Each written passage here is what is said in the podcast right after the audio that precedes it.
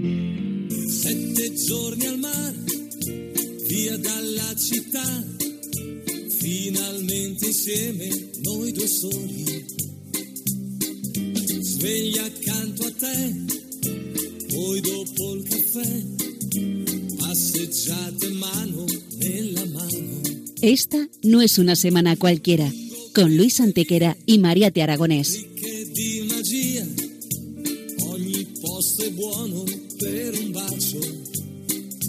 Hola a todos, bienvenidos una vez más al programa Esta no es una semana cualquiera en Radio María, con un servidor de ustedes Luis Antequera. y Mariate Aragonés. Bella come sei, dolce quando vuoi, con la pronta Y bien, Luis, ¿qué semana nos ocupa hoy? Hoy Mariate le damos un repaso a algunos de los hechos históricos ocurridos entre un 28 de julio y un 3 de agosto. Una semana que no es una semana cualquiera, siete días, sette giorni, como dice nuestra sintonía, en los que han pasado a lo largo de la historia cosas que ni se imaginan nuestros oyentes, porque la historia es así, mejor y más fantástica que la más increíble de las fantasías. Comencemos, pues.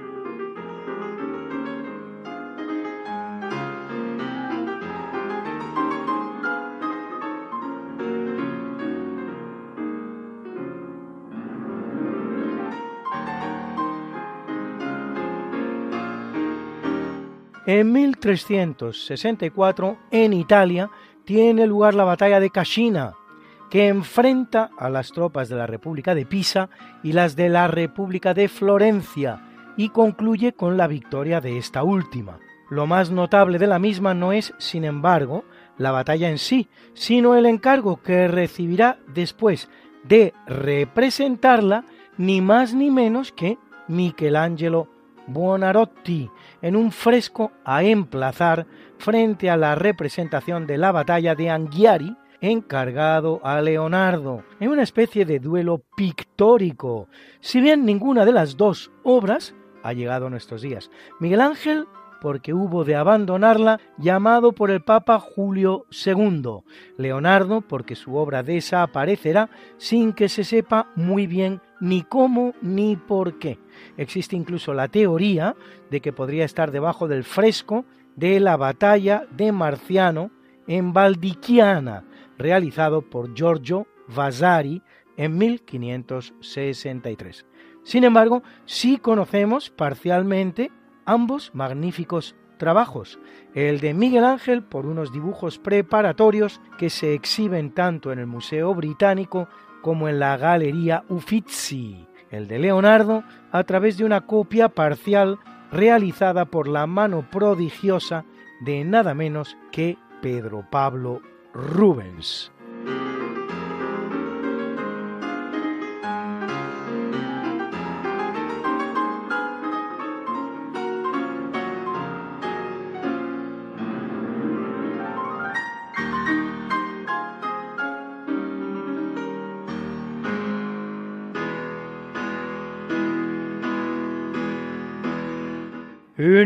Capítulo siempre fecundo de la conquista, colonización y evangelización de América. Por los españoles que va a permitir a los indígenas americanos el tránsito del neolítico al renacimiento en apenas dos generaciones, un tránsito que a los europeos había costado 7.000 enteros años, en 1508, mediante la bula Universalis Ecclesiae Regimini, el Papa Julio II concede a los reyes de España el llamado patronato regio sobre las iglesias de América, conocido también como patronato indiano. En realidad, no es sino la confirmación de algo que los reyes españoles ya habían recibido del Papa Alejandro VI mediante las llamadas bulas alejandrinas emitidas en 1493, inmediatamente después del descubrimiento a petición de los propios reyes católicos.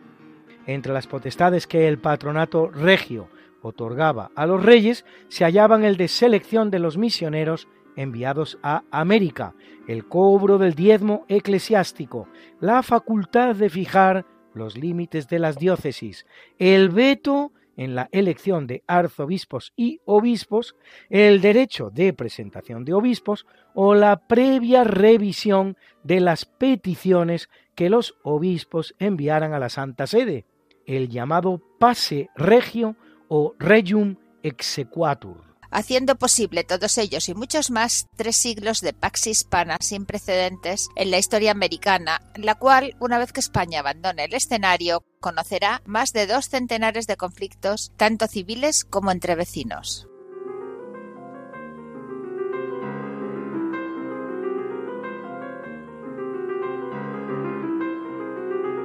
Y Alberto G. Ibáñez nos explica qué pasó con el oro de América. 80% del, del oro se quedó en América.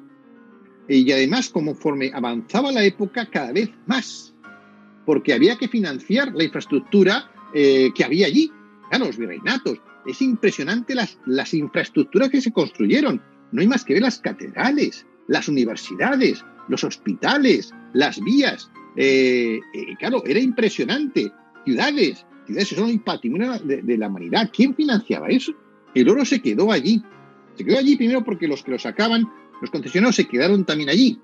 La mayor parte de los españoles se quedaban allí, muy pocos retornaban, se quedaban allí, tenían familia, empresas y demás, se quedaban allí y financiaban todo lo que era aquello, que era, de hecho, Azorín viene a decir cuando habla la famosa decadencia, decadencia, España sí, pero América era enormemente próspera. Fue la única metrópoli, el único imperio cuya metrópoli se empobreció. No nos salió rentable económicamente. Una aventura, más que nada, evangélica, por la fe, por el prestigio, pero al final eh, España se empobreció. El único caso, el único caso, porque no explotamos aquello para beneficio de Metrópoli como el resto de los imperios. No, no, hasta Bentham, Bentham recomendó a España para superar su crisis de bancarrota, librarse de las colonias, porque nos salía, llamaba colonias, no eran colonias, pero decía colonias. ¿Por qué? Porque nos salía carísimo. El oro se quedó allí. Y es más, las minas, las minas, ciudades mineras como Potosí, eran focos de riqueza que fomentaron la industrialización de la zona. Potosí se convirtió en una gran urbe, una gran urbe que atraía, demandaba servicios e inversiones de otras, eh, de otras, de otras zonas. Con lo cual, todo eso llevó a enriquecer. Y un último punto, podríamos hablar mucho más del tema, que la plata se empleó fundamentalmente para hacer el Real de A8, ¿Quién acuñaba el Real 8? México y también Perú. Y esa moneda es la que daba la riqueza a América, porque se convirtió en la moneda global, la primera moneda única. ¿eh? Antes del dólar, del euro, de tal, estaba el Real 8, que era de plata. ¿Y esa plata dónde era? Era plata americana. ¿Pero a quién repercutía esa plata? ¿América? ¿De dónde manera? Traía, eh, comprabas materiales. ¿Y a dónde repercutía? ¿A México? Luego, el oro realmente se quedó allí. La plata, la mayor parte se quedó allí.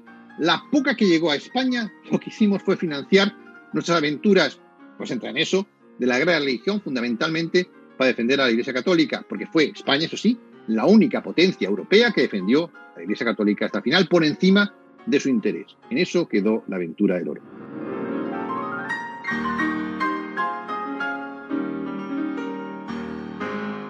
En el año 1637, tras 17 años de convivencia pacífica, los colonos británicos exterminan a la casi totalidad de la tribu de los indios Pequot, que viven en el área costera de Massachusetts, donde los colonos se hayan establecidos. El hecho supone el final de la convivencia pacífica entre colonos y nativos de la Norteamérica anglosajona y el principio de un holocausto que hará posible que al día de hoy el porcentaje de indios originarios norteamericanos no alcance ni un 1% de la población estadounidense, con un mestizaje cero, con un mestizaje cero. Compárese con las cifras de la América Española, donde en números redondos un 20% de la población es indígena pura y lo que es aún más significativo, un 70% de la misma son mestizos. En Estados Unidos, al día de hoy, casi un 20% de la población está constituida de indígenas americanos y mestizos. Sí, pero se trata de los hispanoamericanos que entran en el país en las sucesivas oleadas inmigratorias, no en modo alguno de aquellos nativos originarios que exterminaron antes de empezar el siglo XX.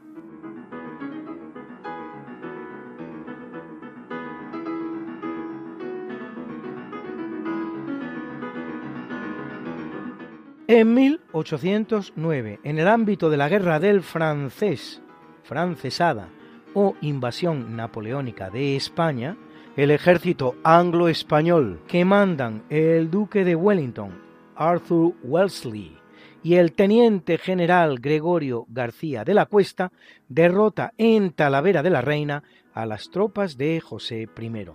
Por esta victoria, Wellington será nombrado por Fernando VII vizconde de Wellington y vizconde de Talavera, mientras que García de la Cuesta apenas recibe la Gran Cruz de Carlos III.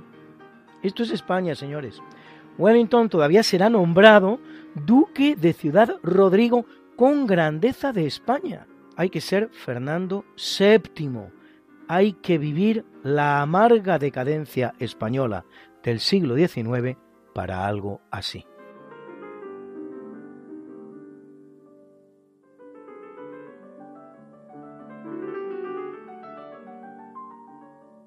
En el año de 1821, reunido el Cabildo Abierto de la ciudad de Lima, el general José de San Martín, junto a la bandera roja y blanca que ha acompañado a los revolucionarios durante toda la campaña, jura la independencia del Perú en cuatro lugares diferentes de Lima, la Plaza Mayor, la Plazuela de la Merced, la Plaza de Santa Ana y la Plaza de la Inquisición.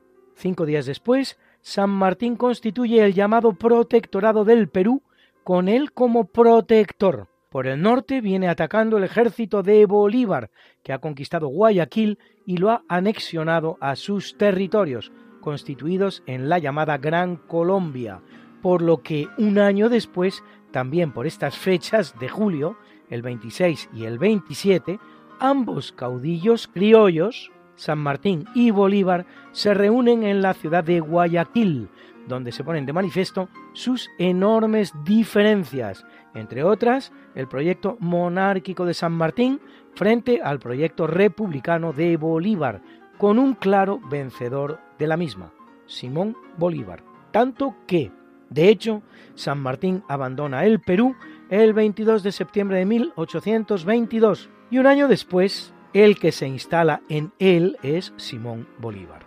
El 9 de diciembre de 1824, la batalla de Ayacucho, que suele ser referida como el fin de las guerras de independencia contra España en el continente americano, sella la independencia del Perú, aunque las guarniciones españolas del Real Felipe del Callao y de Chiloé aún resistirán hasta el año 1826.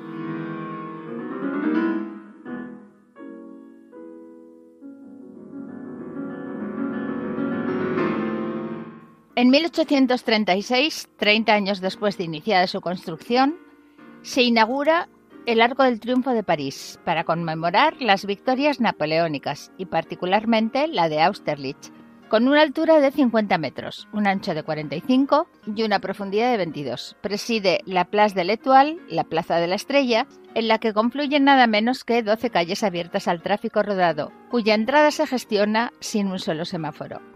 Circula la leyenda según la cual entre las 158 victorias del gran general Corso inscritas en el arco figura Bailén, la primera derrota de los ejércitos napoleónicos infligida en España por el general Castaños. Pues bien, no es cierto que figure, se lo puedo asegurar. Y una breve pausa musical y volvemos. ¡No se vayan!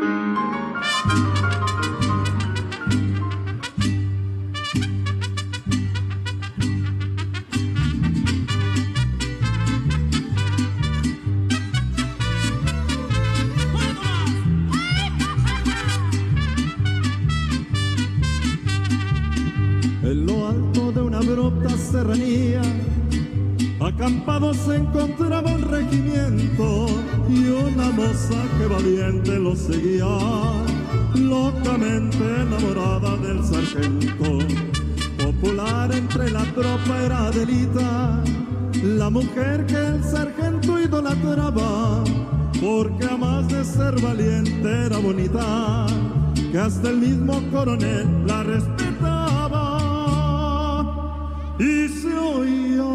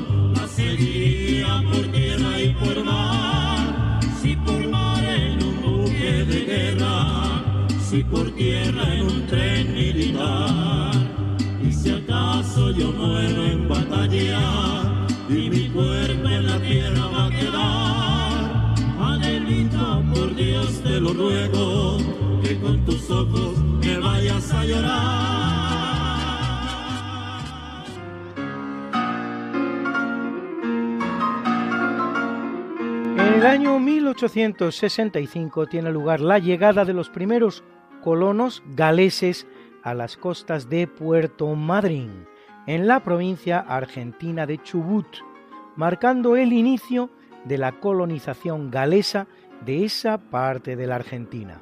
Es la que los galeses llaman la Iblatfa, traducible al español como la colonización, y algunos descendientes de aquellos pioneros aún mantienen vivo el idioma y la cultura galesa, con la celebración anual de un festival denominado Eisted Fod. Existen otras colonizaciones galesas en Estados Unidos y Australia, y dentro de la Argentina no es la única, existiendo otras, aunque de inferior entidad, en la provincia de Santa Fe, en Coronel Suárez, dentro de la provincia de Buenos Aires, y en la isla Choele, provincia de Río Negro.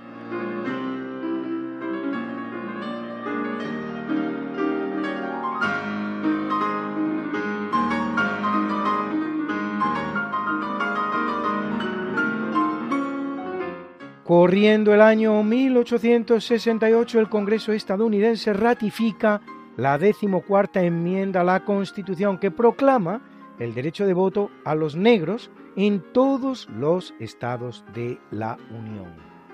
La enmienda había sido aprobada en 1866, un año después de terminada la Guerra Civil Norteamericana, pero la mayoría de las asambleas legislativas del sur se habían negado a ratificarla, por lo que habrá que mandar al ejército para su aprobación.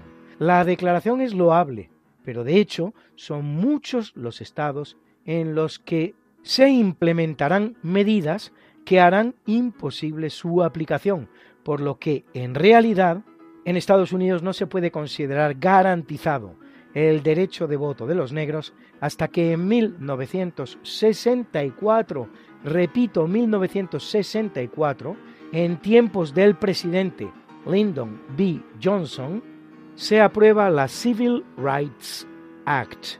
Añádase a ello el hecho de que hasta el año 1924 los pocos indios norteamericanos sobrevivientes al holocausto practicado por los colonos anglosajones en su expansión por los territorios de América del Norte. No tenían la ciudadanía estadounidense y por lo tanto tampoco podían votar, y ahora conoce usted la situación en la que se han encontrado los derechos civiles en el país que presume de ser el paladín de los derechos humanos. Y está todo el día reprochando a los españoles su colonización y evangelización de los territorios americanos.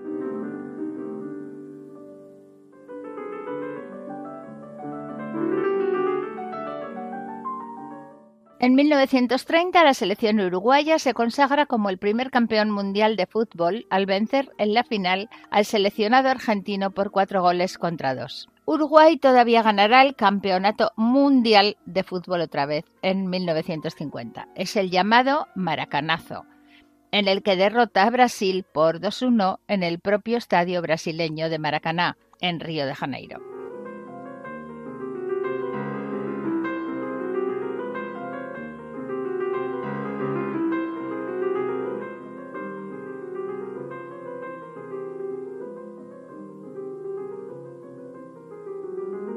En 1943, en el marco de la Segunda Guerra Mundial, los británicos realizan un terrible bombardeo sobre la población civil de la ciudad alemana de Hamburgo. Es la llamada Operación Gomorra, que va a dejar nada menos que 42.000 muertos. No será la única ciudad alemana destruida en su práctica totalidad. Colonia, Dortmund, Dresde, Düsseldorf, Essen, Frankfurt, Hamburgo, Bochum, Bremen, Dessau, Duisburgo, Hagen, Hannover, Kassel, Kiel, Maguncia, Mannheim, Nuremberg o Stettin seguirán en esta nómina de grandes ciudades alemanas destruidas casi totalmente.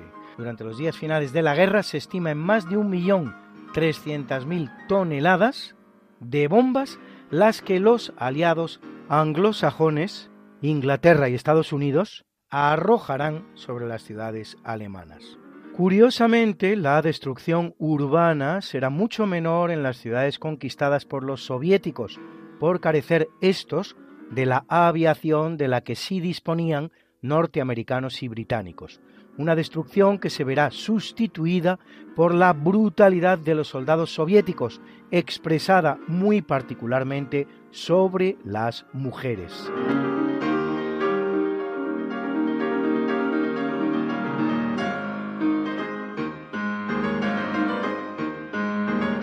En 1971, con los astronautas David Scott, Alfred Worden y James Irwin, tiene lugar el alunizaje del Apolo 15, cuarta misión de la NASA en conseguirlo. Hasta el día de hoy, seis son las veces que las misiones de la NASA únicas en hacerlo, han pisado la Luna. Son el Apolo 11, Apolo 12, Apolo 14, Apolo 15, Apolo 16 y Apolo 17. Curiosamente, la del Apolo 13, en un nuevo éxito de la numerología del 13, hubo de ser abortada debido a un incendio en un tanque de oxígeno del módulo de servicio tras dos días de misión.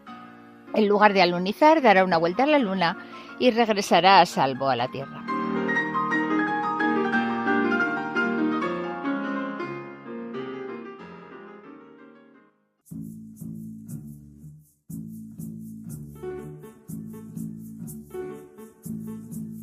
Historias singulares de ayer y hoy. El 20 de marzo de 1991, el mayor Orestes Lorenzo Pérez, héroe cubano de la guerra de Angola, en la que Cuba se había implicado intensamente, aprovechando una misión de rutina de la Fuerza Aérea Cubana, huye de su país en un MiG-23BN rumbo a Florida, en Estados Unidos. Al llegar pide asilo político que le es concedido. Comienza para él una nueva lucha, la de sacar a su mujer y sus dos hijos de la isla. Fidel Castro llega a decirle a su esposa, si tu marido tuvo los cojones para llevarse un avión, que los tenga también para venirte a buscar. Lorenzo se ofrece a someterse a juicio en Cuba si se permite a su mujer y a sus hijos viajar a los Estados Unidos, sin recibir respuesta de La Habana. En 1992, durante la cumbre iberoamericana que tiene lugar en Madrid, a la que acude Fidel Castro, incluso se encadena a la reja del Parque del Retiro para llamar la atención sobre la situación de su familia, la reina Sofía, el presidente chileno Patricio Aluin y el presidente de la Junta de Galicia, Manuel Fraga, interceden ante Castro sin conseguir nada. Así que seis meses después, el 19 de diciembre de 1992, Orestes regresa a la isla en un Cessna 310 que ha adquirido con 30.000 dólares suministrados por la Fundación Valladares y aterriza frente a la playa El Mamey a unos 150 kilómetros de La Habana en un punto previamente acordado con su familia a través de unas amigas mexicanas. Volando a unos 3 metros de altura para no ser detectado por los radares cubanos y con su familia a bordo, Lorenzo regresa exitosamente a la Florida. Díganle a Castro que le he tomado la palabra y he ido personalmente a recoger a mi familia. Serán sus primeras palabras al llegar a los Estados Unidos. Posteriormente escribirá un libro titulado Vuelo hacia el amanecer, donde relata su gesta.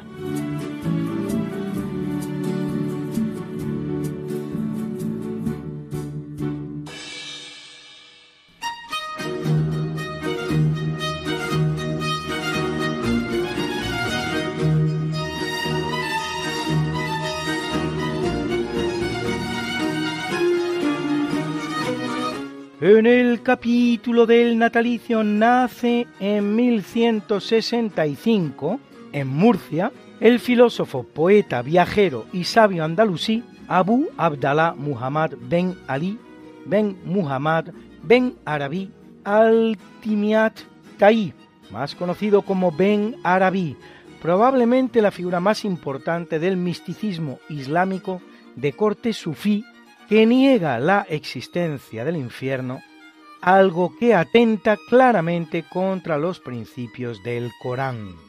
Autor de más de 200 obras, entre las que la más importante, el Al-Futuat al-Maquilla, traducible como Las Iluminaciones de la Meca, compendio de metafísica islámica de más de 3.000 páginas.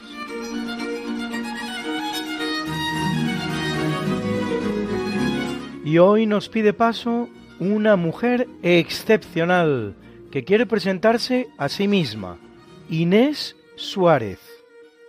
Conquisté Chile y fundé Santiago de Nueva Extremadura, hoy conocida como Santiago de Chile.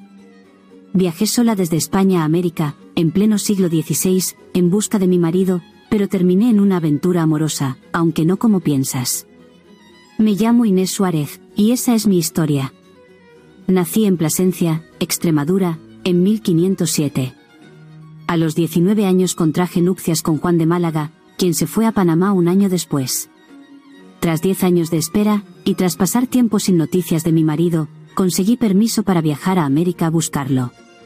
Pues en aquel entonces no podían viajar a América ni mujeres solas, ni personas con antecedentes delictivos. Como iba a reencontrarme con mi marido, me dejaron viajar. Al llegar conocí la noticia de la muerte de mi marido en la batalla de las Salinas, lo que me produjo una gran conmoción. Quise hacerme religiosa, pero finalmente me dediqué al cuidado de los soldados heridos, lavando y componiendo sus ropas. Conocí a Pedro de Valdivia en este tiempo, y entablamos una gran relación.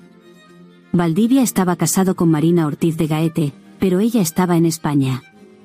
Conseguí el consentimiento del obispo para acompañar a Valdivia en la conquista de Chile, en calidad de sirvienta. Así me embarqué en la conquista de Chile, fundando Santiago de Nueva Extremadura, siendo considerada mujer de extraordinario arrojo y lealtad, discreta, sensata, bondadosa, y disfrutando de una gran estima entre los conquistadores. En ese tiempo, durante el asedio de Santiago el 11 de septiembre de 1541 en el que estuvimos a punto de perder la vida, tuve que ejecutar a siete caciques prisioneros con mis propias manos y lanzar sus cabezas a los asaltantes, para ahuyentar a los miles de mapuches que nos rodeaban, y que ya habían acabado con la vida de muchos de nosotros. Eran sus vidas o las nuestras. Arengué a los soldados, y juntos pusimos en fuga a los asaltantes. Tiempo después Valdivia tuvo que hacer frente a un juicio de residencia, por el cual le obligaban a separarse de mí, y a que me casara con hombre soltero. Me casé con el capitán Rodrigo de Quiroga, cuando ya contaba yo con 42 años, y seguí casada con él durante 30 años. Juntos contribuimos en la construcción del Templo de la Merced y de la Ermita de Montserrat. Fallecí con 73 años, en 1580. Me gané los títulos de hidalga y persona de honra, soy Inés Suárez, una mujer intrépida, que atravesó miles de kilómetros y un océano en el siglo XVI, embarcándome en la conquista de Chile y destacando en aquellos acontecimientos es una producción de Roberto Rey en su canal de YouTube Herramientas contra la leyenda negra.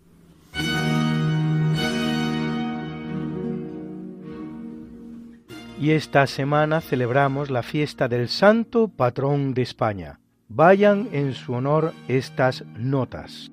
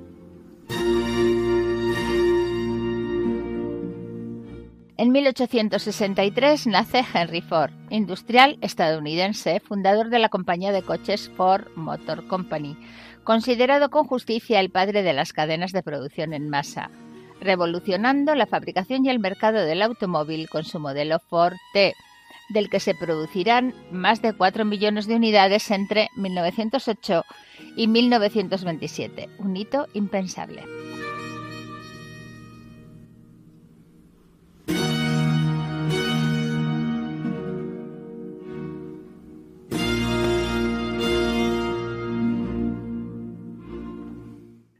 1929 ve la luz Jacqueline Lee Bouvier, más conocida como Jacqueline Kennedy Onassis, por el apellido de sus dos maridos, el presidente norteamericano John F. Kennedy y el multimillonario griego Aristóteles Onassis, que constituirá un hito en su papel como primera dama de los Estados Unidos gracias a su elegancia y su encanto. Parece que visitando París le dijo al presidente Charles de Gaulle que ella tenía un bisabuelo francés.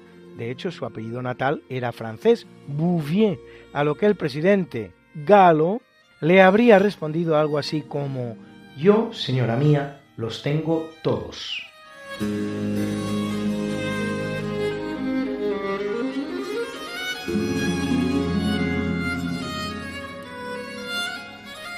Y son fechas particularmente propicias para la filosofía, pues en 1804 viene al mundo Ludwig Andreas Feuerbach, filósofo alemán, antropólogo, biólogo y crítico de la religión, considerado el padre del denominado ateísmo antropológico, para quien la inmortalidad es una creación humana, con poderoso influjo sobre personalidades tan dispares como el compositor Richard Wagner o los políticos Max Stirner, Bakunin, Marx o Engels y en general en todo el movimiento denominado materialismo histórico, autor de varias obras entre las cuales Über Philosophie und Christentum, sobre la filosofía y el cristianismo, y en 1902 lo hace el austríaco, después nacionalizado británico, Karl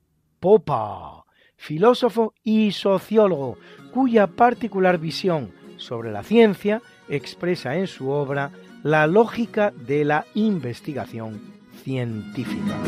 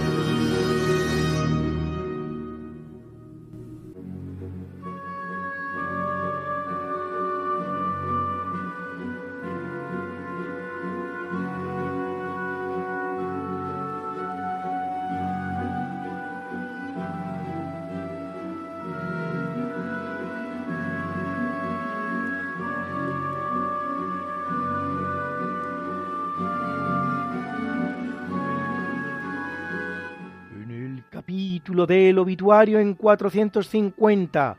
Tras un larguísimo reinado de 42 años, fallece en Constantinopla el emperador del Imperio Romano de Oriente, también conocido como Imperio Bizantino, Teodosio II, que se verá obligado a combatir contra unos y persas y manda edificar las murallas de Constantinopla. Amén de ello se ve envuelto en dos importantes controversias cristológicas, la diofisita de los nestorianos, que creían en la doble naturaleza de Jesús, y la de los eutiquianos, la de los que creían en una única naturaleza divina, eso sí, de Jesús, y convoca el concilio de Calcedonia del año 451. En el año 438, después de diez años de trabajos, culmina el llamado Código Teodosiano, recopilación de las leyes vigentes por entonces.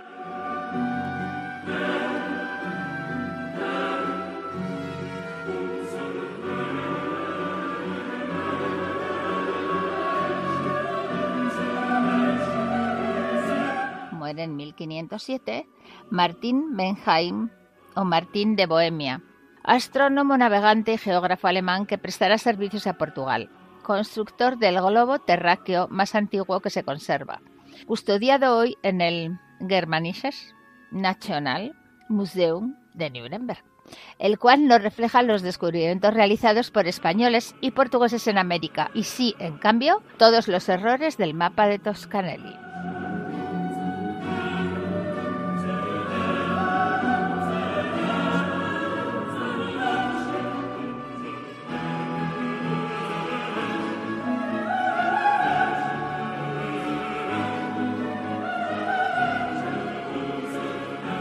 En estas fechas en las que España celebra su patrón, Santiago Apóstol, una canción de lo más apropiada.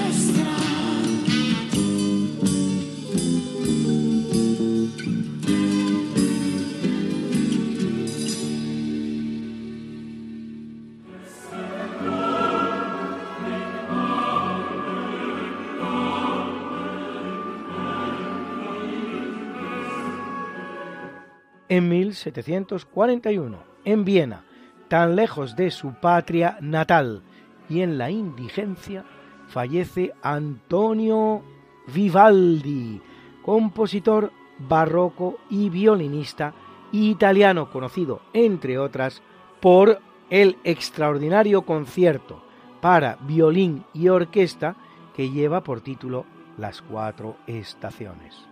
Vivaldi es conocido como el cura rojo por su condición de sacerdote y pelirrojo, y se cuenta que en alguna ocasión incluso dejó de consagrar para apuntar una música que le había inspirado. Hoy su concierto número 2, La Stravaganza, ha formado parte de nuestro natalicio.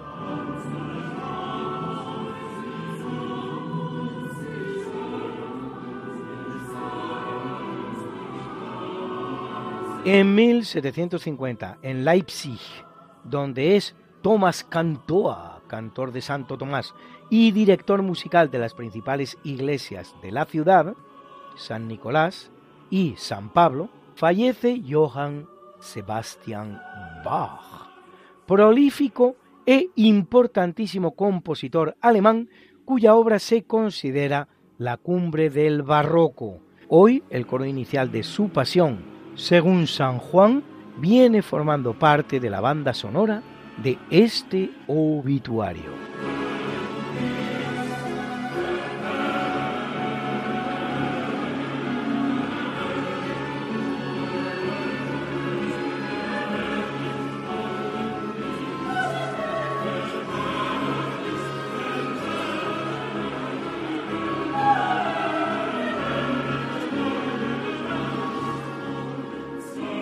Corriendo el año de 1794, en París, guillotinado públicamente, se convierte en víctima de su artefacto favorito, Maximilien Robespierre, bajo cuyo mandato la política de terror contra los enemigos internos de la República Francesa surgida de la Revolución alcanza su máximo exponente. El llamado período del terror comienza el 5 de septiembre de 1793, cuando la Asamblea Nacional vota a favor de adoptar medidas drásticas contra las actividades contrarrevolucionarias y termina precisamente con la muerte en la guillotina de su gran promotor, Robespierre, director del llamado Comité de Salvación Pública, formado por 12 personas. Las cifras de guillotinados durante el mismo se calculan entre las 17.000 y las 30.000, es decir, entre 10 y 20 veces más en un solo año que la Inquisición española en 325 años, con una jurisdicción, la Inquisición, que abarcaba prácticamente medio mundo. La muerte de Robespierre abre paso al período denominado de la reacción de Termidor.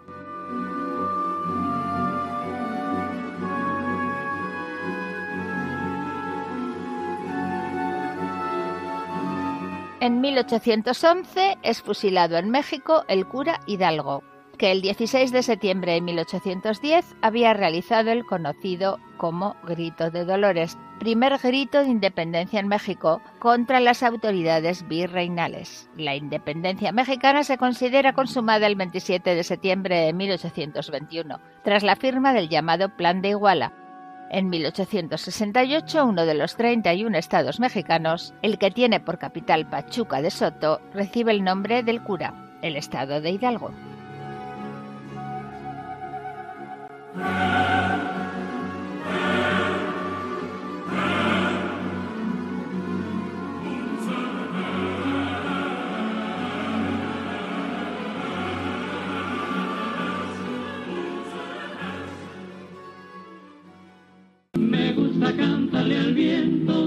Porque vuelan mis cantares y digo lo que yo siento por toditos los lugares.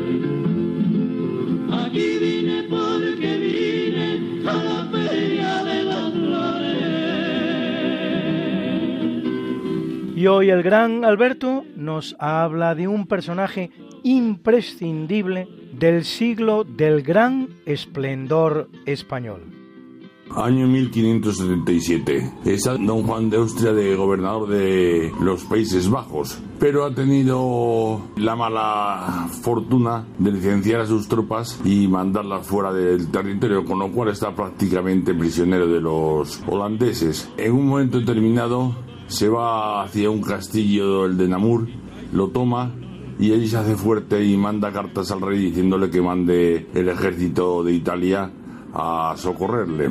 El rey Felipe II, que es su hermano, efectivamente le manda los tercios viejos de Italia al mando de Alejandro Farnesio y llegan a Namur y entonces empieza la reconquista otra vez de los Países Bajos. Los rebeldes han formado un gran ejército y se dirigen de Bruselas a sitiar Namur y enfrentarse con los españoles, pero a mitad de camino les entra miedo y entonces deciden retirarse a Glenbois. Espiado por los españoles, se dan cuenta que el ejército holandés está retirando y entonces deciden atacarles. Manda el ejército Alejandro Farnesio y entonces para retrasarles la marcha manda escuadrones de caballería que les atosiguen, pero con la orden de no entrar en combate serio con ellos. Pero cuál es su sorpresa cuando los holandeses empiezan a retirarse a marchas forzadas y desordenadamente.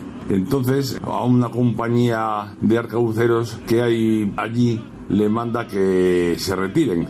Pero el capitán de los arcabuceros dice que él no tiene cara cobarde y que eso no lo hará nunca y les ataca. Los holandeses ya en franca retirada arremeten contra sus propias tropas, mejor dicho, la caballería holandesa se mete dentro de las líneas de infantería y las desorganiza. Alejandro Farnesio, que está al tanto, entonces eh, salta un caballo, coge una lanza y con todos los escuadrones que quedan de reserva se lanza a la carga contra los holandeses. La derrota holandesa es total se calcula que mueren 10.000 soldados del ejército holandés en esta huida. Bueno, se ha terminado esta batalla y con esta batalla empieza la reconquista de los Países Bajos.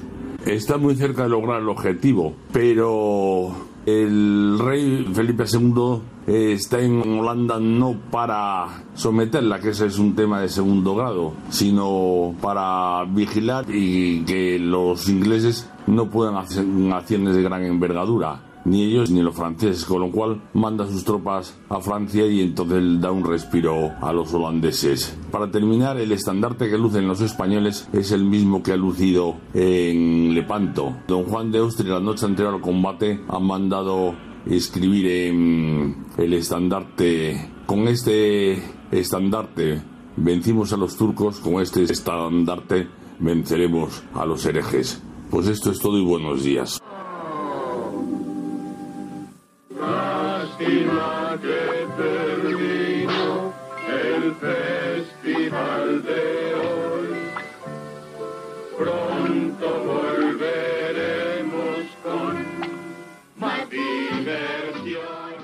Y sí, amigo, nada que podamos evitar. Nuestro programa se acaba una vez más.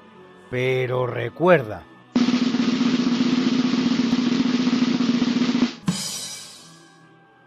La historia no está para que nos guste o no, está para aprender de ella. No es derecho de nadie borrarla, nos pertenece a todos. Anónimo hasta donde conozco. Y de igual manera que hacemos siempre, presentamos a continuación y para terminar la mucha buena y variada música que nos ha acompañado una vez más. Y en el tercio de eventos nos ha acompañado esa pieza maravillosa que es la polonesa heroica de Chopin en las manos prodigiosas de la pianista Marta Angerich. En el natalicio hemos escuchado la extravaganza concerto número 2 en mi menor RV279 de Antonio Vivaldi, interpretada por Rachel Podger y el grupo Arte dei Suonatori. En el obituario, La Pasión según San Juan de Johann Sebastian Bach, interpretada por el coro de cámara de los Países Bajos y la orquesta del siglo XVIII, dirigidos por Franz Bruggen. Y tres maravillosas piececitas para amenizar nuestras pausas musicales. Adelita, dice la leyenda que compuesta por el soldado mexicano Antonio Gil para la enfermera de guerra Adela Velarde, cantada por Mariachi Imperial, elegancia mexicana, y también el himno al apóstol Santiago, compuesto por Manuel Soler sobre un poema de Juan Barcia, interpretado por la Scola Cantorum del Seminario Compostelano, y mi querida España, de Evangelina Sobredo Galanes, que no saben ustedes quién es Evangelina Sobredo Galanes, y si les digo que se trata de Cecilia su intérprete, tristemente desaparecida demasiado pronto.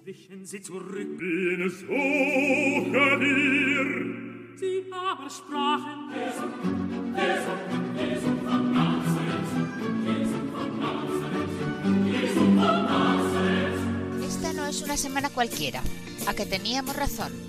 La historia, ¿cómo es? Y no como nos gustaría que fuera. Hasta el próximo programa. Se despiden de ti. Mariate Aragonés. Y Luis Antequera. Pero yo te veo muy pronto en el programa de Javier Ángel Ramírez, Diálogos con la Ciencia, el jueves a las 12 de la noche, o lo que es lo mismo, el viernes a las 0 horas, con nuevos episodios de nuestra apasionante historia. No te lo pierdas.